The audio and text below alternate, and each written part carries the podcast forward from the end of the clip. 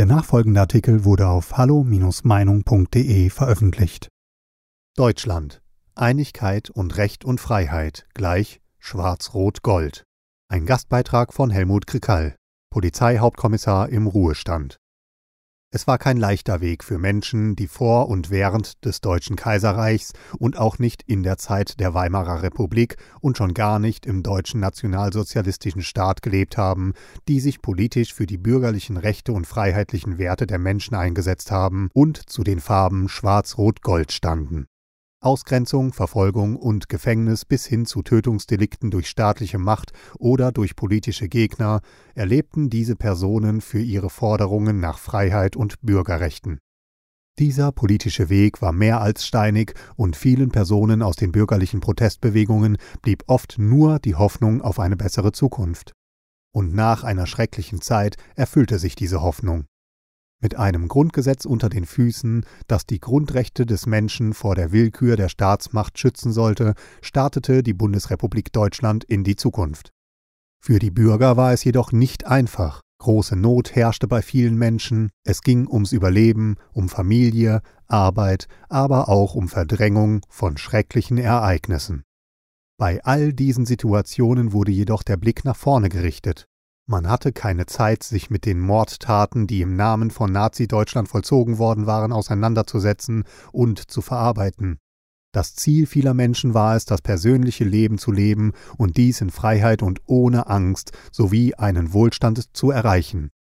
Und Jahr um Jahr erfuhren die Menschen in der alten Bundesrepublik Deutschland einen ständigen, wachsenden Wohlstand für sich, für die Familien und für die Gesellschaft, und dies in einer Freiheit, wie sie keine Generation zuvor erleben durfte.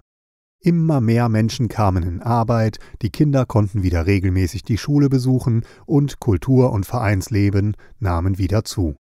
Nach und nach konnte man auch wieder kleine Urlaubsreisen unternehmen, zunächst nur in Deutschland, später, so ab Mitte der 60er Jahre, auch ins Ausland, besonders nach Österreich und Italien. Ich selbst kann mich an diese Zeit noch sehr gut erinnern, da meine Eltern mit mir und meiner Schwester in den 50er Jahren in Bayern Urlaub machten und in den 60er Jahren in Italien. Aber ich kann mich auch erinnern, wie man damals mit unterschiedlichen politischen Meinungen umgegangen ist. Als älteres Kind wurde ich von meinem einen Großvater öfters am Sonntagmorgen zum Frühshoppen in ein örtliches Gasthaus mitgenommen. Dort saßen die Männer am großen runden Stammtisch und wir Kinder saßen an Nebentischen. Und von dort aus erlebten wir zehn bis zwölfjährigen Kinder, wie am Stammtisch heftig über Politik gesprochen wurde. Da fielen auch Worte, die man als ordinär bezeichnen kann. Und diese Männer kamen aus unterschiedlichen politischen Richtungen. Wenn sich dann aber die Gasthausuhr langsam der Mittagszeit 12 Uhr näherte, hörte die politische Diskussion auf, man sprach kurz über private alltägliche Dinge, um sich dann zu verabschieden. Niemand war auf den anderen böse oder hatte Angst, dass seine Meinung als rechtsradikal oder linksradikal ausgelegt wird. Und jetzt der große Sprung in unsere heutige Zeit. Natürlich war nicht alles, was in der alten Bundesrepublik glänzte, Gold, aber die Meinungsfreiheit wurde nach dem Grundgesetz der Bundesrepublik in der täglichen Realität gelebt und dies ohne Angst zu haben, dass dadurch persönliche Nachteile erfolgen würden. Und daher die Frage, können dies die heutigen Bürger der Bundesrepublik Deutschland in der Öffentlichkeit, am Stammtisch, auf der Straße, in der Familie oder am Arbeitsplatz ebenso tun, wie dies in der alten Bundesrepublik Deutschland der Fall war? Jetzige Umfragen bei den Bürgern haben ergeben, dass doch sehr viele der befragten Personen der Auffassung sind, persönliche Meinungen bei bestimmten Themen nicht mehr auszusprechen, da es danach zu einer sozialen Ausgrenzung kommen könnte. Und dieses Angsthaben bei einem großen Teil der Bevölkerung ist ein Abstieg von einer freiheitlichen Demokratie hin zu einer Demokratie, in der Meinungskontrolle immer mehr im öffentlichen, aber auch im privaten Bereich um sich greift. Die Frauen und Männer, die das Grundgesetz verfasst haben, hatten eine solche kontrollierende Demokratie nicht im Blick, sondern einen freiheitlichen, demokratischen Staat. Und dieser gewünschte freiheitliche demokratische Staat blieb kein Wunschdenken, sondern wurde Wirklichkeit. Und in diesen Staat wurde ich hineingeboren und durfte in ihm aufwachsen. Dafür bin ich dankbar. Als Christ und Staatsbürger erkenne ich jedoch, dass der freiheitliche demokratische Staat mehr als gefährdet ist. Und daher gilt die Frage, kann dieses Abgleiten in eine andere Staatsform noch gestoppt werden? Meine Antwort lautet hierzu ja. Aber dies liegt in der Verantwortung einer bzw. zweier Parteien, die in der Vergangenheit immer für freiheitliche, bürgerliche und demokratische Werte eingestanden haben. Dies betrifft die CDU und CSU. Und weil sie sich von diesen Werten entfernten, man könnte auch sagen, sich verabschiedet haben, mussten diese beiden Parteien hohe Stimmenverluste bei der letzten Bundestagswahl hinnehmen. Nun werden in diesen beiden Parteien Diskussionen über Erneuerung der Partei geführt, sowie über junge, unverbrauchte Personen, welche die jeweilige Partei wieder zum Erfolg führen könnten. Über die Vergangenheit, über die Entscheidungen von dem Aufgeben bürgerlicher und konservativer Werte wird wenig diskutiert und schon gar nicht darüber, dass die CDU-CSU es auch in Zukunft wohl nicht mehr schaffen wird, über die 30 Prozent im Bund zu kommen. Die politisch linke Seite, SPD, Grüne und Linke, haben zusammen mehr Prozente als CDU, CSU und FDP. Und da kommt nun die AfD ins Spiel.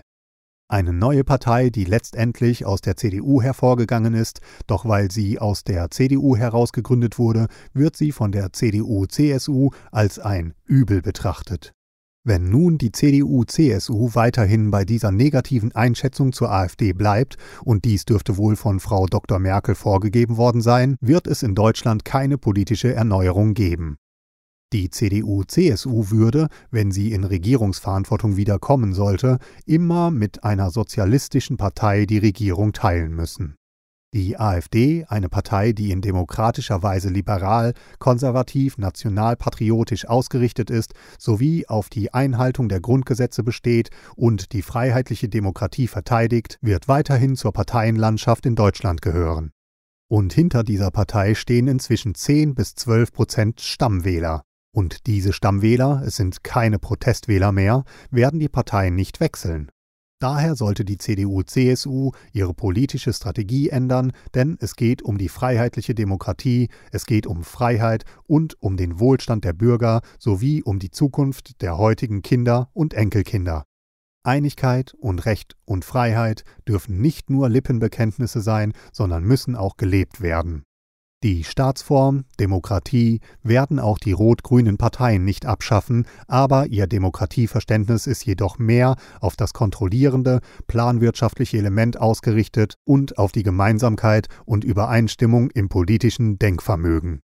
Für die Verantwortlichen der rot-grünen Parteien ist eine freiheitliche Denkweise ein Störfaktor, Daher besteht für Deutschland die Gefahr, dass die freiheitliche Demokratie, in der die Menschen ohne Angst ein selbstbestimmtes Leben führen können, auf mittlere Sicht verloren geht.